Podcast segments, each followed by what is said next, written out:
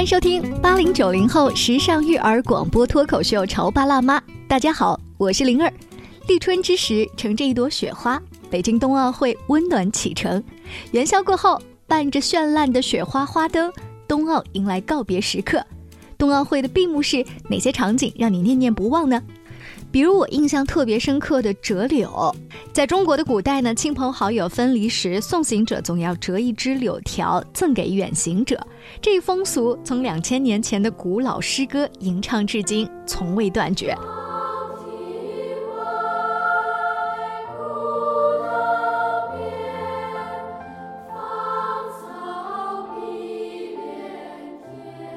那今天在节目当中，灵儿就为大家整理了与冬奥相关的一些纪录片。哎，没错，是纪录片，让大家可以了解。冬奥会背后的故事，还有这一些冠军选手背后的故事，所以今天的节目啊，特别适合各位家长听完之后，默默把这个名字记下来，哎，去网络上面替孩子收藏一下，等到周末的时候，跟孩子一起来看一看，哎，场馆建设背后的故事啊，运动员背后的故事。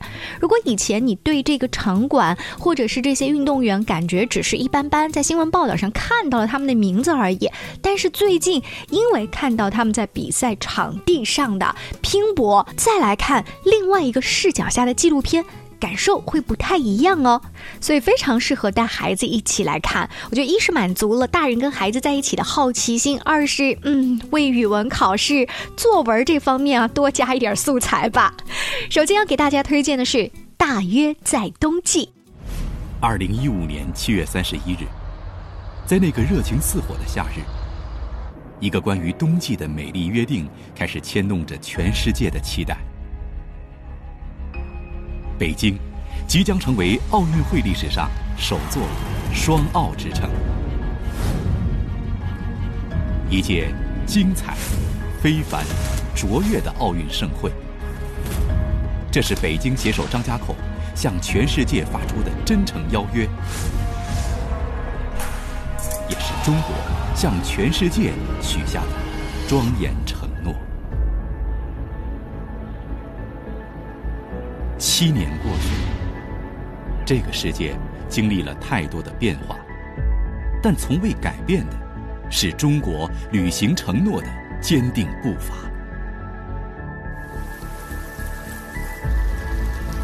暑往寒来，当北风吹落崇礼的第一片秋叶。那个冬天的美丽约定即将实现。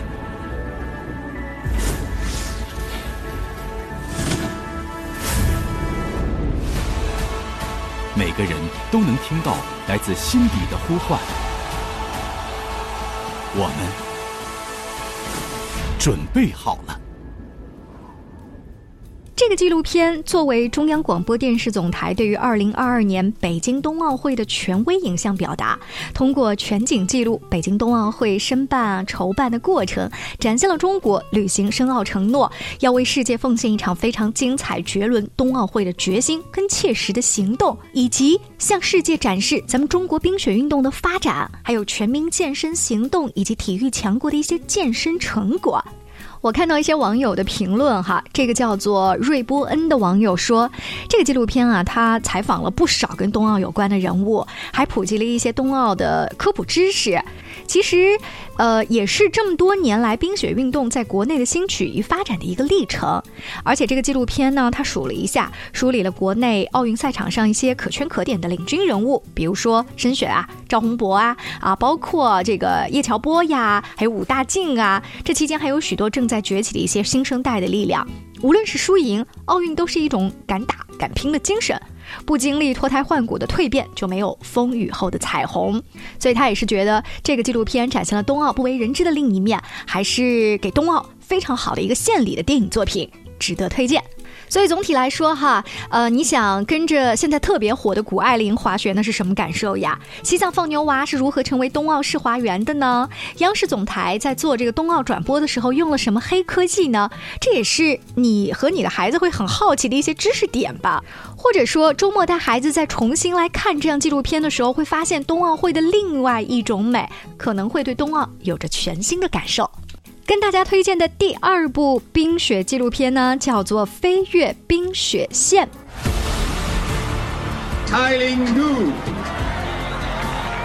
觉得有的人就是呃，表现的也是不同的。他们，我觉得不一定所有人都是这样来做的。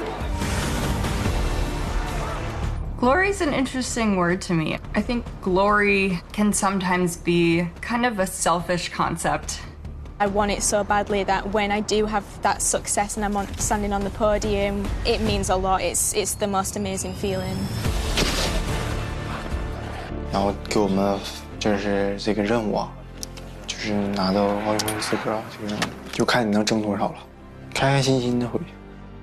Always believe in yourself. Believe that you're better than someone else. I'd say I'm used to, I'm used to winning, so I want to win as many cups as I can, as many games as I can Score as many goals as I can. Being the best, that's the glory. 中国运动员谷爱凌，运动场上的夺冠热门，也是社交媒体上的闪亮明星。小小年纪的她就承受了如此多的赞美跟掌声。那他自己是如何看待荣誉？如何定位自己？又如何在闪光灯下和训练场之间取得平衡的呢？当然，我知道你可能已经看过类似他的一些片段采访，还蛮多的了。尤其是最近在刷一些短视频的时候，很多哈。但是当把他的故事和其他运动员的故事穿插在一起，有一种相互交融。大家站在另外一个多民族角度去看整个运动员的发展的时候，那会是另外一个格局。为什么我这么说哈？因为我讲的这一个纪录片叫《飞越冰雪线》，除了谷爱凌，还有荷兰的运动员凯维尔拜，他堪称是短道速滑的运动王者。在二零一八年平昌冬奥会的时候，他因为受伤黯然离场。那么今年又回来了，包括为了拿到北欧两项，也就是越野滑雪和跳台滑雪冬奥会入场券，那中国运动员赵嘉文也是克服了重重困难，将自己啊逼到了绝境，只为实现从无到有的一个突破。所以这些运动员肩上他承载的不仅仅是自己的梦想，更是国家、民族乃至全世界人民的一个共同期待。那飞越冰雪线呢？这个纪录片。就是把镜头对准了他们的运动生涯、团队家庭、人生经历，着重讲述了备战背后的一个心路历程。而且这个纪录片它记录了呃这些运动员从普通人到赛场上王者的蜕变跟飞跃，它通过六个不同的关键词，然后七位运动员在故事当中啊，它是交叉讲述的，平行推进，所以这种电影叙述又加了一点纪录片感觉的叙述方式，会比孩子在短期内不断的刷短视频啊，去看一个运动员的短期的采访啊，呃或者是他父母的采访来的更有。深入的思考，因为你可以看到他一个从小到大，然后从前期比赛到后期做准备这样子的一个过程，并且有这种平行比较、有发展的这样一个经过，还是重点给大家推荐一下的纪录片《飞越冰雪线》。推荐纪录片《从北京到北京》，李九龄是鸟巢的建筑总工程师，他也是国家速滑馆啊冰丝带的总工程师。李楠是北京冬奥会首位报名成功的残疾人志愿者。高位截瘫的他，虽然出门离不开轮椅，但是为奥运志愿服务的热情却很高。音乐人常石磊在2008年北京奥运会时啊，就曾经参与创作了许多脍炙人口的歌曲。那北京申办冬奥成功之后，他又陆续创作了很多首冬奥主题歌曲。他的奥林匹克的音乐之旅也仍然在继续进行当中。这些平凡的身影，书写下一个又一个精彩的冬奥故事。接下来我讲的这个呢，就是另外一个纪录片，它是有六集哈，从北京到北京。我在网络上面看到一个叫做 H U U 的网友说，啊，这个成就了双奥之城的北京啊，它不仅仅是祖国综合实力的一个提升，更是在我们看不到的地方，有一群人为整个赛事的筹备做出巨大努力与付出的地方。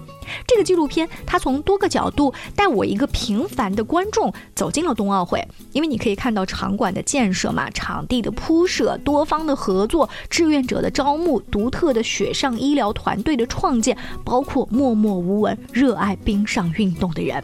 最后，这个网友留了俩字儿：感动。所以，这部纪录片从北京到北京，你要说总体的推荐理由的话，我觉得就像纪录片中那些人一样，或许无法成为焦点，但是他们值得被目光所及，也值得被记住，因为这就是我们普通人的缩影。这些普通人参与奥林匹克，实现自我超越，也是奥运会的重要价值和意义所在。北京，北京。从二零零八到二零二二北京再迎奥运。一段穿越时光的奥运史，一座再创辉煌的双奥城。从鸟巢到冰丝带，他再担重任。三十五岁到四十岁是干鸟巢，五十到五十三岁是干速滑派。从世界冠军到竞赛主任，他。华丽转身，五届奥运会，二十年，从七岁到三十六岁，他始终是我奋斗的目标。从北国冰城到冰雪奥运，他们全力以赴。真没有想过能参与到奥运会，感到自豪。我们各位潮爸辣妈，今天灵儿在节目当中给大家推荐呢有关冬奥的几个纪录片，也是希望啊各位可以收藏一下片单，带孩子一起全方位的感受冬奥的魅力。稍微休息一下广告之后，我们接着聊。你在收听的是潮爸拉妈，小欧零二，叫你变成更好的爸爸妈妈。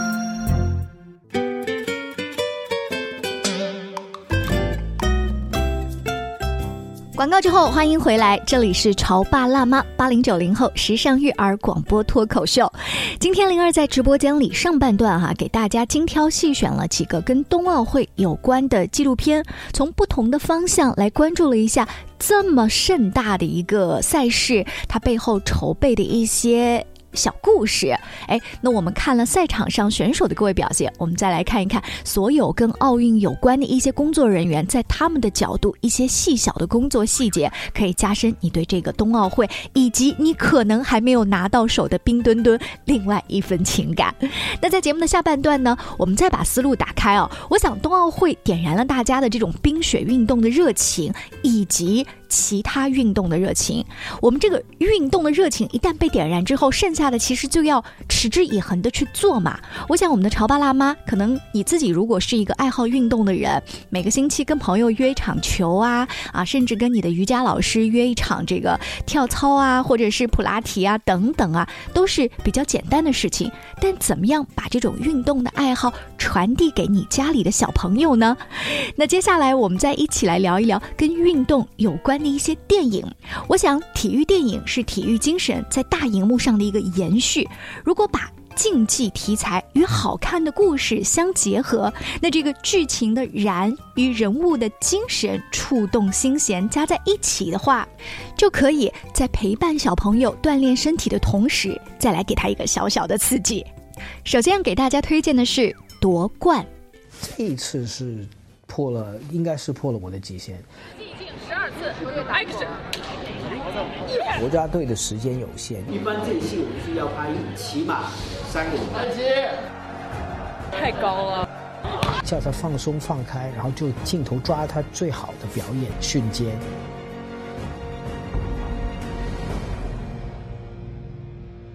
十八小时三天，有一天能睡的，基本上没有。现在还是第一局。多机拍摄简直是太难了。逼着大家去熟悉状况，学着去捕捉。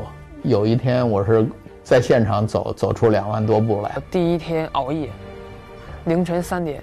第一天的朱婷，我记得拍到半夜一两点，几乎是整整个扣球都闭着眼睛，一累的不行，真的是是身体罢工，不是不是思想罢工。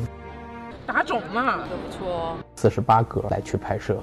那个动态模糊绝对会好于一般你现在见到的，速度已经超过他那个，他那个。但但你我不知道你的安全速度是多少，但我现在的结果是没有出。明白我。另外请了六七个，就是本来体育台拍台球的摄影师啊，因为他们拍了一辈子排球嘛。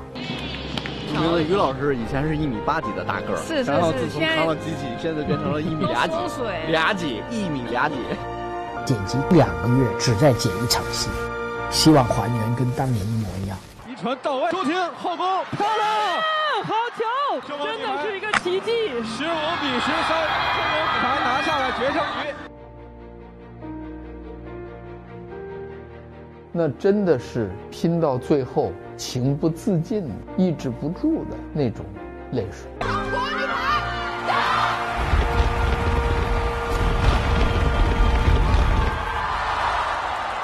零二零年由陈可辛导演，巩俐、黄渤主演，可谓是众星云集。影片回溯了从一九八零年至二零一六年间的四场女排比赛，诠释了中国三代女排人的辉煌与沉浮。为了呈现最佳的效果，十二位扮演老女排的演员从上万名专业的排球运动员当中选拔出来的。对于比赛场景的还原度，夺冠这个电影可以称得上是中国体育电影的一个标杆。电影在拍摄之前，巩俐因为在比赛现场记笔记，还上了热搜，因为她扮演的郎平啊，对于她来说是一个挑战。他曾经很害怕自己演不好这个角色，而拒绝了陈可辛导演三次，最终被女排精神所打动，才答应参演。开拍前的巩俐多次前往了训练基地和比赛现场，她仔细观摩郎平，并把她的特征记录下来。等到正式开拍的时候，巩俐一出现，参演影片的前排队员们直呼简直太像了。那青年郎平由没有任何经验的白浪扮演，而她有一个无可比拟的优势，她是现实生活中郎平的亲生女儿。有一场戏，白浪高度还原了郎平的经典扣球动作，拍摄的过程十分艰辛。想到自己只是在演电影，真正打比赛的母亲得有多不容易啊！所以白浪在那个时候不由得就掉下了眼泪。我想这个片子不仅适合邀请家里的小朋友跟着一起看，还适合邀请家里的爷爷奶奶、外公外婆一起看，因为他们对郎平、对于那一代的排球女将也是非常有感情的。接下来要为大家推荐的电影叫做《破风》，一部体育题材的青春热血片。不同于多数体育电影将重点放在主人公突破自我上，这个电影它聚焦在团队成员合作。既是合作伙伴，但也是竞争对手的一个微妙关系上。彭于晏他扮演的这个球名是一个破风手。什么叫破风手呢？在公路赛上啊，需要冲在最前面，为这个队的车王挡风，节省体力。说实话，我当时看这个电影的时候啊，因为我不了解自行车的运动嘛，我是看了电影才知道哦，车队里还有这样的分工。为此，彭于晏他接受了连续四个月、每天十一个小时的专业训练，每天骑行一百二十公里。在公路比赛当中，车手的吃喝拉撒都要在单车上完成。电影里也呈现了这一点。如此有难度的挑战，敬业的彭于晏也是完全做到了。破风称得上是诚意十足的电影。拍摄期间，主创团队的骑行公里数等于绕了赤道三圈。光是训练服损坏无数，光腿毛就刮掉了一斤，受伤人数也有十几个。为了达到最佳的拍摄效果，剧组是跨越多个国家和省市，并前往雪山和沙漠取景，所以全片的画面质感也很好，让人大饱眼福。最主要是自行车嘛，小朋友多多少少都会骑，或者他正在学骑的过程当中，那我们就可以呢一边鼓励他勇敢的来学单车，一边看一看这样的一部叫做《破风》的自行车主题电影。这一仗呢，就是我们这支二级车队的第一步。我们要占上风，就要在第九圈提早突围。秋明，你有没有信心？早就满出来了。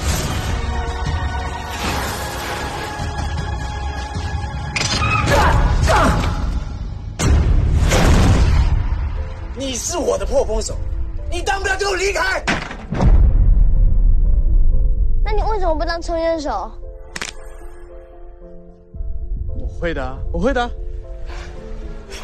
Your responsibility is to preserve my dignity, and that is my worth. 我曾经犯过错，我现在剩下的只有一辆单车。下一场比赛就要开始习惯输了，我好像已经听了好久。你打算什么时候实现呢？准备走！啊啊啊！接下来要给大家推荐的电影叫做《摔跤吧，爸爸》，二零一六年来自印度的故事。这个电影根据真人真事改编，讲述了昔日的摔跤冠军辛格打破印度社会传统，将两个女儿培养成了摔跤冠军的故事。阿米尔汗扮演的冠军爸爸跨越了青年、中年、老年三个阶段，为此呢，他先完成了十九岁青年阶段的拍摄，然后增肥二十八公斤来出演辛格五十五岁发福的状态，接着他又用五个月的时间减掉二十五公斤，并且学习摔跤练出八块腹肌，完美呈现了摔跤手二十九岁的黄金阶段。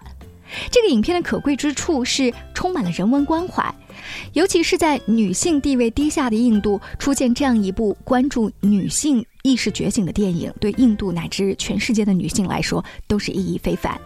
接下来要推荐的体育电影，我觉得它不仅仅是跟体育有关，它更多的是人生励志，《阿甘正传》，改编自同名小说。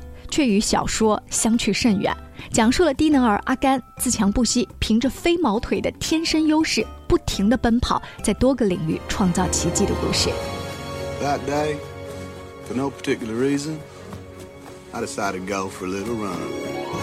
So I ran to the end of the road, and when I got there, I thought maybe I'd run to the end of town. President Carter, suffering from seed exhaustion, fell into the arms and when I got there, I thought maybe I'd just run across Greenbow County. And I figured since I run this far, maybe I'd just run across the great state of Alabama. And that's what I did. I ran clear across Alabama. For no particular reason, I just kept on going. When I got tired, I slept. When I got hungry, I ate. When I had to go, you know, I went. And so you just ran. Yeah. 影片换了三次导演，主角阿甘也找了三个演员才定下来。汤姆汉克斯以分红票房的形式零片酬出演了这个电影。拍摄期间，由于剧组预算不足，他放弃了一部分的片酬，并且自掏腰包，才使当年这个电影完成。在一九九四年，《阿甘正传》上映，票房高达七亿美元。片中阿甘横跨美国的长跑，根据真实故事改编嘛。一九八二年，这是一位十六岁的美国少年，为了遵守跟抗癌好友的约定，用六十天的时间跑遍了美国，创下了横跨美国最年轻且速度最快的长跑记录。记者采访这个少年是如何做到的，少年说自己只是不断的把一只脚踩到另一只前面，累了就休息，饿了就吃东西，想上厕所就上厕所。这段采访经过改编，也成了阿甘的名言之一。在那个特效才刚刚起步的年代，《阿甘正传》成了开拓者。体育赛事一直广受大家的喜爱，体育电影也绝对值得一看。尤其是在冬奥会刚刚结束的时候，不如把这些电影好好的收藏起来，在接下来这些周末，带着孩子一起来看一看吧。